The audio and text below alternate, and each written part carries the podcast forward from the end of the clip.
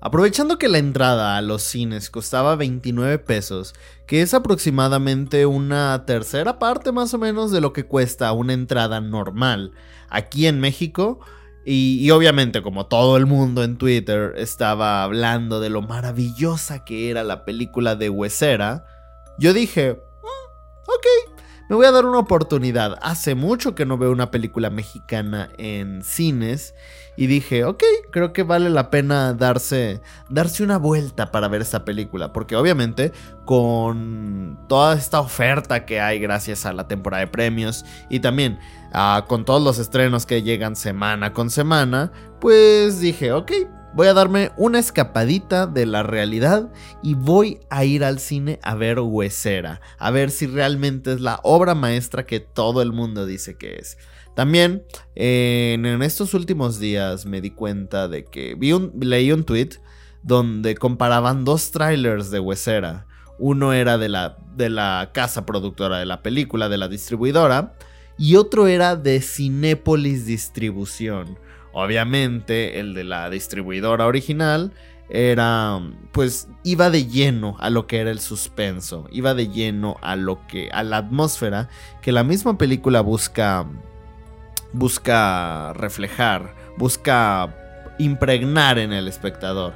Y cuando tú ves el tráiler de la versión de la película de Cinepolis Distribución, empieza como con una canción medio, jaja, medio simpaticona, como si fuera algo mucho más ligero y con diálogos como de, ay, yo sabía que, o sea, el mismo diálogo ocurre en los dos trailers, pero para que vean el nivel de, de, de cómo afecta la música en un solo diálogo. Porque mientras en una la música es como un poco macabra, como un Uh, y, te, y hay un personaje que dice, yo sabía que la Virgencita te iba a hacer el milagro. En cambio, en la otra versión del tráiler, la música es más como divertidona, como relajada, con pam, y un personaje, y el mismo personaje dice el mismo diálogo con la misma entonación. Yo sabía que la Virgencita te iba a hacer el milagro. Entonces, ese diálogo cambia completamente de sentido dependiendo de la edición del trailer. El primer acercamiento que yo tuve con la película de Huesera fue viendo Ant-Man and the Wasp la semana pasada, Quantumania. Y vi el tráiler de Cinepolis Distribución. Y cuando empezó, yo no sabía que era Huesera. Ya cuando vi que empezó a, pues, a mostrar imágenes de la película, yo dije, wow, neta no esperaba que, o sea, ya no sé qué esperar de la película. Y ahora que la vi, quiero decir dos cosas. Uno, hoy fue un... me sorprendió bastante. Porque uno, cuando yo entré a la sala de la película, eh, la vi muy temprano, la vi como a las 4 de la tarde. Sí, como a las 4 pm empezó la función y había un montón de adolescentes, como que un montón de chavitos aprovecharon que eh, eh, la entrada del cine estaba en 30 pesos y fueron a ver esta película. Y los primeros 15 minutos no se callaban y se reían y gritaban y hacían comentarios y yo dije, ay, por favor, que todo esto no siga así. Sin embargo, hay algo que le tengo que conceder a la película y es que pasados los primeros 15 minutos, toda la sala quedó en silencio total. Y eso se me hizo increíble. Ahí fue cuando yo dije, wow, el poder de la atmósfera que está creando la película de Huesera con estos adolescentes. Neta se callaron. Digo, de vez en cuando soltaban algún comentario y se reían y cosas así. Pero realmente me, sorprendió bastante eso. Pero bueno, Huesera es una película, una ópera prima de Michelle Garza Cervera ganó premios en el festival Feratum Fantástico, me parece, en noviembre del 2022. Y pues bueno, les voy a leer la sinopsis y luego les diré de qué trata. Bueno, ya mucho un poco más explayado. Valeria ha deseado por largo tiempo y sin éxito el quedar embarazada y justo cuando lo logra empieza a ser visitada por una presencia extraña que la amenaza a ella, a su pareja y a su no nacido. Realmente esta sinopsis resume perfectamente toda la peli, resume perfectamente toda la trama, pero no resume la película, porque bueno, ya, entremos en materia de lo que me pareció la película. Uno, primero que nada, no creo que la película sea un filme de terror. No creo que, de verdad, no creo que sea una película de terror. Eh, quiero, quiero alabar a Natalia Solián. Eh, a esta actriz yo nunca la había visto. Eh, ya vi que apareció en la película de Zapatos Rojos. Yo no pude ver esa película, pero estuvo exhibida en el Festival Internacional de Cine de Morelia.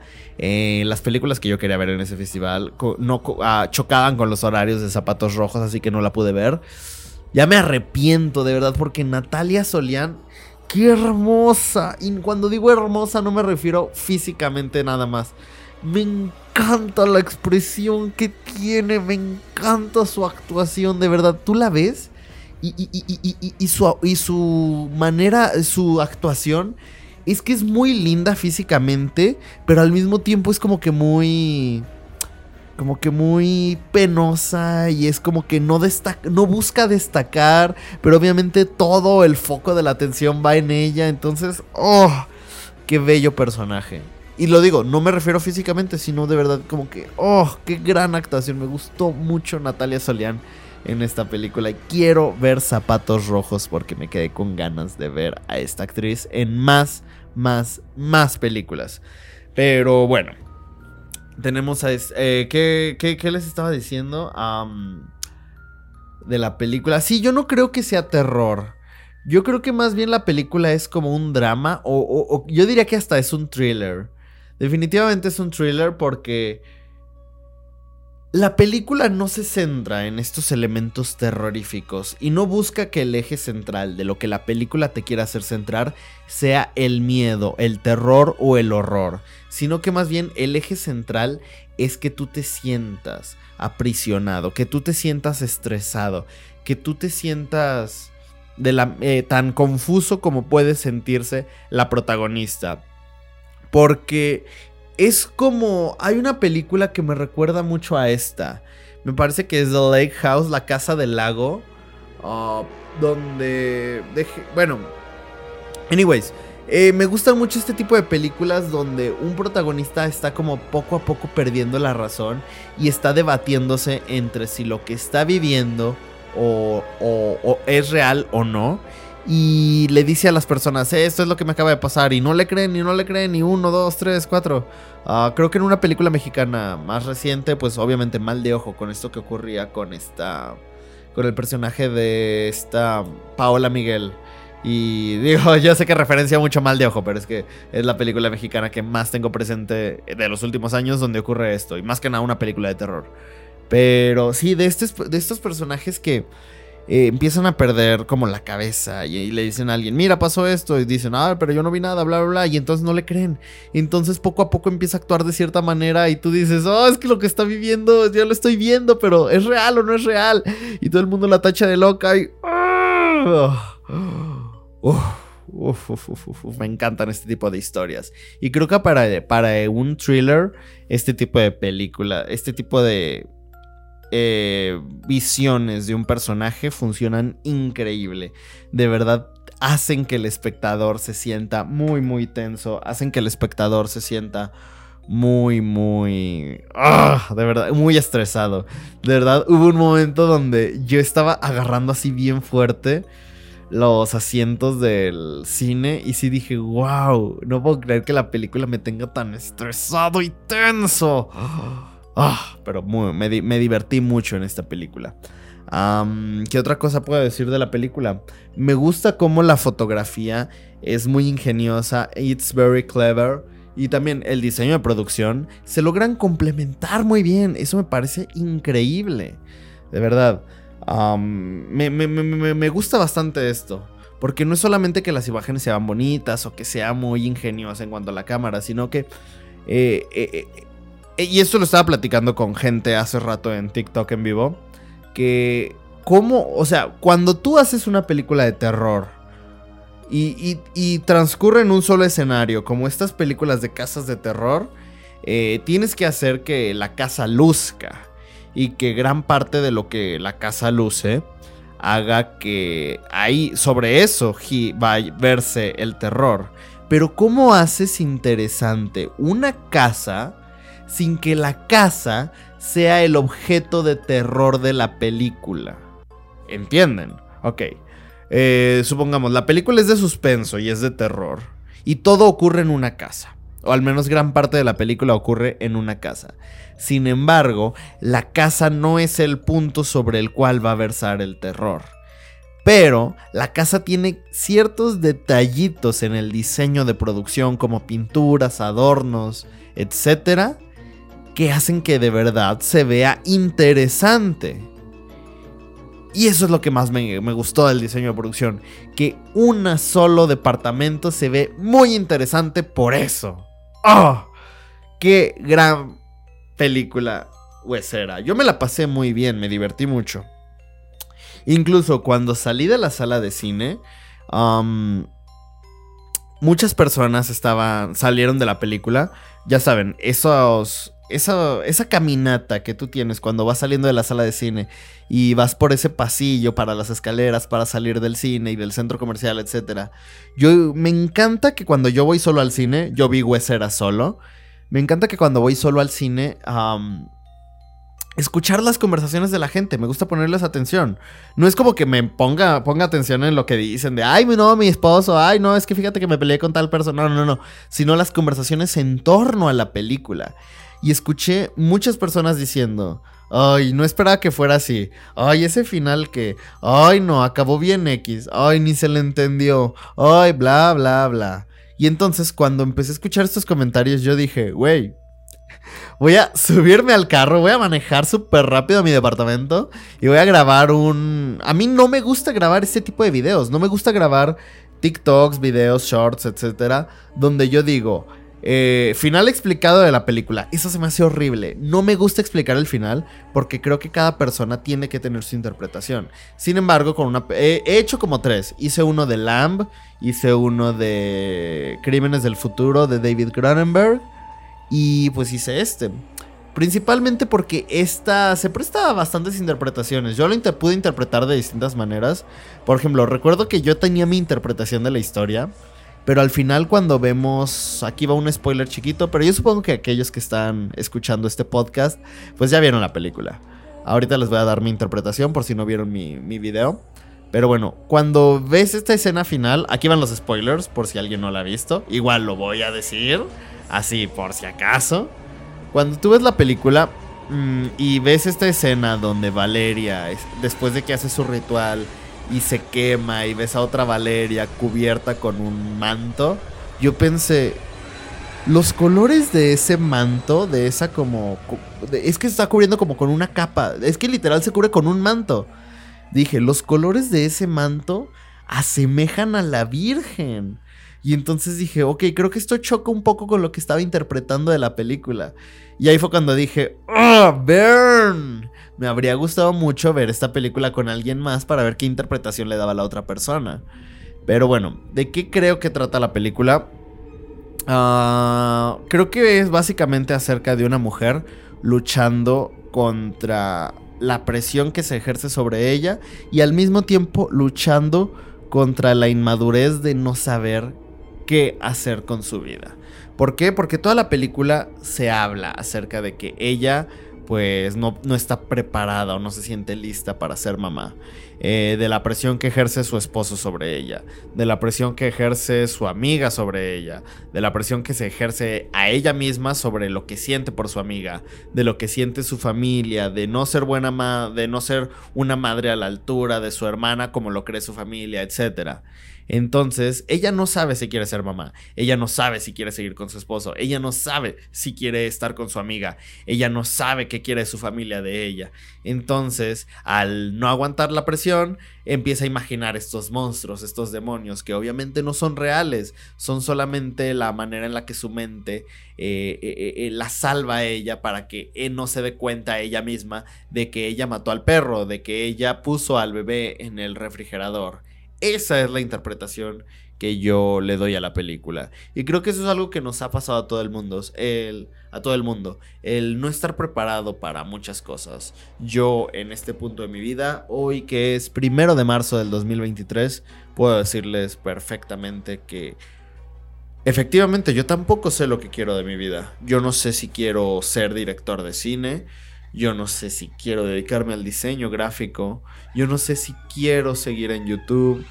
Yo no sé si quiero seguir trabajando como productor en televisión porque no me siento apto para ninguna de esas cosas. Veo mis videos y digo, ay, no, no, no me gusta lo que hago porque... ah y soy muy duro conmigo mismo. Y, veo mi, lo que hago como director de cine y también digo, oh, no, soy pésimo director. Y así. Pero al fin de cuentas tenemos que tomar un respiro, salirnos un poquito del camino, pensar y ver lo que hemos visto y saber si realmente queremos seguir por ese camino. Así como al final de la película ella le da el bebé a su esposo para irse, para finalmente plantearse qué quiere hacer de su vida con quién quiere estar, quiere ser madre, quiere estar con su amiga, bla, bla, bla. Es una gran película, me encanta el discurso de la directora, volvemos a lo mismo, es una ópera prima de Michelle Garza Cervera y vaya manera, vaya manera de lanzar tu ópera prima con una película tan increíble. Aparte ese diseño sonoro. Uh, chica, me encanta encanta. Aparte, utilizar el tronido de los huesos, escuchen. ¡Ay! Utilizar el tronido de los huesos de una manera tan espectacular, tan terrorífica como en esta película. ¡Wow! De verdad, Michelle Garza Cervera llegó. ¡Qué gran directora! ¿Quién dice que en México no hay buenas directoras de cine? Buenas directoras, ¿eh? Y por supuesto, platicando con una persona hoy en la mañana, me estaba diciendo que pues no hay buen cine mexicano de terror, bla, bla, bla. Claro que hay buen cine mexicano y claro que hay buen cine mexicano de terror. Vean películas de, pues, digo, Isaac Svan es mi director de cine mexicano favorito, pero vean a Jorge Michel Grau. Vean a Emilio Portés. Vean a Mate Escalante. Hay, hay, un montón de buenos directores mexicanos en el ámbito de terror. México sabe, México sabe construir terror y hacer buen cine de terror. Entonces hoy quiero dejarlos con la reflexión de que busquen películas de terror mexicanas en los últimos años y se van a llevar una buena sorpresa se van a llevar una buena, buena, buena sorpresa. Huesera para mí fue una grata sorpresa. Yo la vi en cines y vaya que me divertí, vaya que me entretuve, me la pasé increíble. Y si tienen oportunidad de ir a verla a los a cines, vayan. Y escuchen las conversaciones de los demás porque puede que les den algún punto de vista distinto al que ustedes tienen de la misma película. Si yo tuviera que darle una calificación le daría definitivamente un 9. Y quiero cerrar este podcast. Me gusta poner eh, preguntas en el podcast, en Spotify, etc. Pero más que preguntarles si les gustó la película, quiero, que, quiero preguntarles algo. ¿Cómo se hace una buena película de terror? Esa es la pregunta que les dejo para este podcast. Ojalá que la puedan responder cualquier persona que me esté escuchando. Y pues bueno, platiquemos, platiquemos. Le, pues, y pues obviamente vamos a seguirle la pista a Michelle Garza Cervera, que es una gran directora con su ópera prima. Vaya que la rompió, lo hizo perfecto. Y también Voy a seguirle la pista a la protagonista Natalia Solián. Voy a ver, voy a buscar la manera de ver zapatos rojos. Pero también quiero hacer un énfasis en todo el reparto que lo hace increíble. Alfonso Dosal, Mayra Batalla, Sonia Cowo, Marta Claudia Moreno, Aida López, Mercedes Hernández, Samantha Castillo. Wow, no, no, no. Neta. Qué gran reparto y qué gran película, qué gran diseño sonoro, qué gran diseño de producción y qué gran fotografía. Uf, qué gran película es Huesera. Pero bueno amigos, este fue mi podcast hablando sobre Huesera. Una gran película de terror mexicano que pues hace que México, el, cine, el género de terror en México inicie bastante fuerte. Ya veremos qué otras películas llegan en este año. Pero bueno, si gustan formar parte de nuestro podcast, donde cada semana vemos una película distinta, manden un mensaje a cualquiera de nuestras redes. Les recuerdo que falta poco para que termine nuestra dinámica de los Oscar, para que manden su quiniela llena y pues puedan ganar varios, varios, varios premios. Yo soy Alan Juvenal, síganme en YouTube, youtube.com barra cineclub. Síganme en Twitter como arroba I'mHubis. Síganme en Instagram como arroba soyhubis. Síganme, sigan la cuenta de Cineclub como arroba cineclubnews. Y síganme en TikTok como TikTok barra Alan Juvenal guion bajo. Y búsquenos en facebook.com barra cineclub podcast porque pues bueno, estamos en todas las redes sociales. Muchas gracias por escuchar este podcast y no olviden ir al cine.